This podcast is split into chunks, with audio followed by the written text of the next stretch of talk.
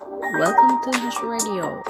This program is supported by you. ハシです。皆さんお元気ですか?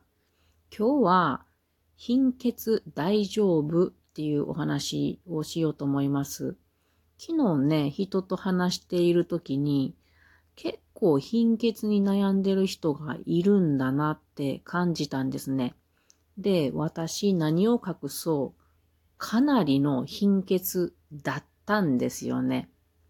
これは母がね、ひどい貧血でお医者さんに見てもらったところ、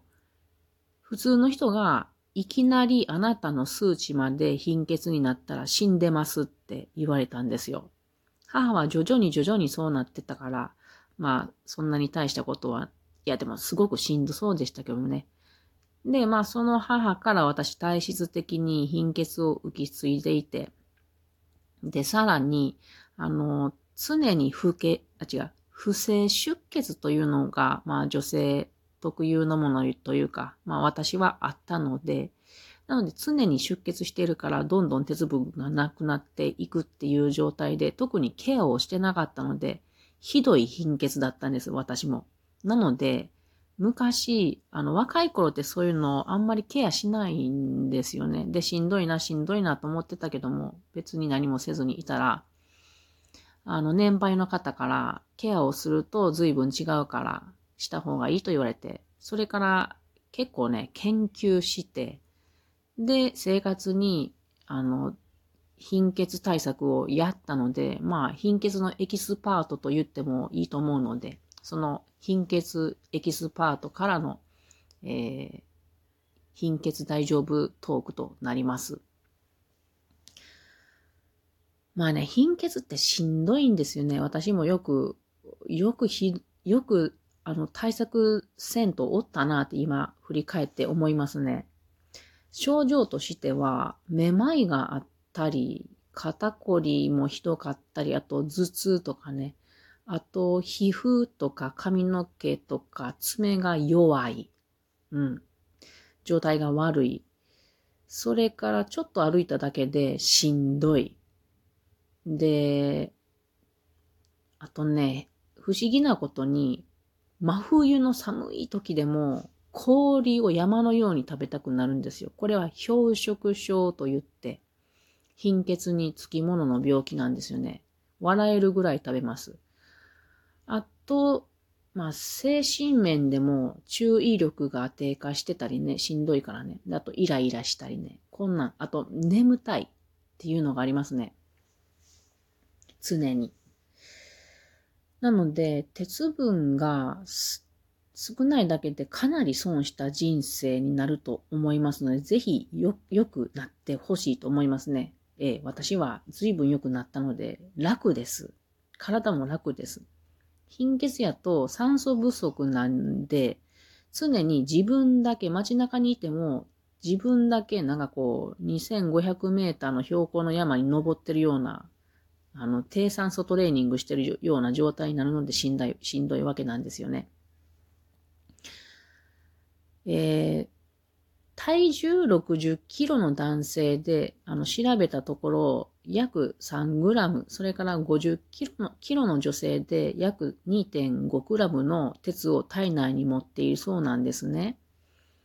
で、その鉄がどんな働きをするかというと、主なものは酸素を運ぶヘモグロビンの中に一部として、えー、いるんですね。なので、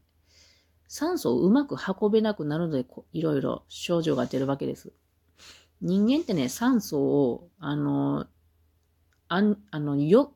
なん、なんて言ったらいい？酸素を上手に体の隅々まで届けてなんぼっていうことなんで、これがうまくないことによって体にいろんな悪いことが出てくるわけです。で、残りは肝臓とか腸など、まあその他に貯蔵されて、で、鉄分っていうのはめっちゃ大切なもんなんで、すぐにこう出し入れできるようになってるんだそうです。で、でもね、どんどん毎日減っていくんですよ。例えば運動して汗出ますよね。それで1リットルにつき 0.5mg の鉄が失われたりするわけです。他にも尿でも出ていったりね。まあそんな大切な鉄なんですけども、そもそも吸収されにくいんですよ。非常に。非常に吸収されにくいものっていうことを覚えてください。なので積極的に取りに行かなあかんのですよ。で、せっかく鉄を取りに行ってもですね、これ吸収されやすい鉄と吸収されにくい鉄があるのをご存知ですかね？これ私、昔調べて、あの、びっくりしましたね。はい。鉄には2種類あります。1つ目はヘム鉄と言われるもので、これは動物性のタンパク質に存在しているものです。まあ、豚レバーとかアサリとかカツオ、うんとかですね、刺身がいいけど。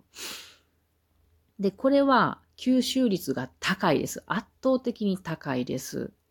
10から20%ぐらい吸収されるわけです。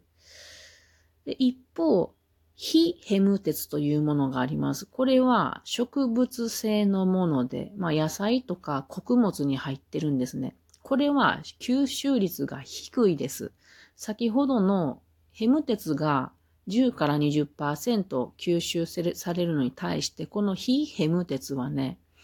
2から5%しか吸収されないんですよね。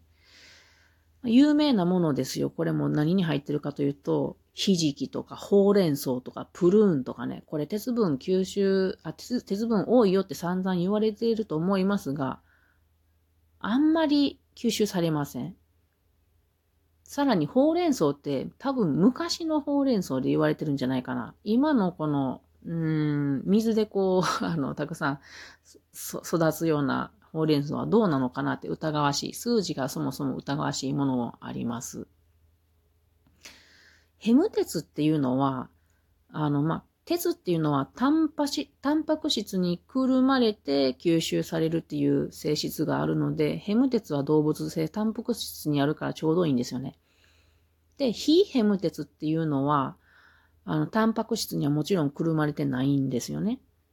で、さらに吸収されるときにですね、活性酸素を出して粘膜を傷つけちゃうっていうこととか、あと、何もくるまれてないので、一緒に食べたものに簡単に影響されてしまうっていうことがあって、吸収率が低いんです。なので、摂取するならヘム鉄の方がいいんですよ。で、その一緒に食べたものに簡単に影響されてしまうっていう話から関連して、タンニンと一緒に取ったりすると、鉄分が、あの、吸収妨げられてしまうんですね。特に非ヘム鉄。タンニンっていうのは植物に入ってます。まあ、食べ物でいや、紅茶とかコーヒーとか緑茶とかたくさん入っていますね。で他にも玄米などの植物の外皮とかね。あと食物繊維ですね。食物繊維って植物の塊やからね。あの、おからとか大豆とか海藻とかに含まれていたりするんですよね。なので、あの、タンニン、まあ、緑茶、こう、せっかくこう、鉄分食べた後に緑茶を飲むっていうのはなかなかちょっと避けた方がいいと思うので、私はもうすっかり緑茶を飲まなくなってしまいました。緑茶は緑茶でいい、まあ、カテキンがあるとかね、いい効果があるので、あの、考えて取ればいいと思うんですけど、私は体も冷えてしまうし、緑茶は飲まなくなってしまいましたね。うん。で、あの、そうやって鉄分の吸収を阻害するものは、あの、そういったタンニンとか食物繊維とかなんですけど、反対に助けるものっていうのはビタミン C とかタンパク質なので、これと、これらと一緒に取ると、あの、いいなっていうことなんですよね。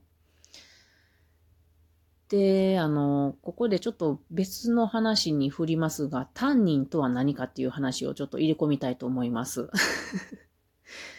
これ、植物が作るポリフェノールの一種で、病、自分の体をまあ、動物とかから守る防御策なんですよね。で、人間がこう、口にタンニンを含むと強い渋みを感じます。これがなぜ起こるかというと、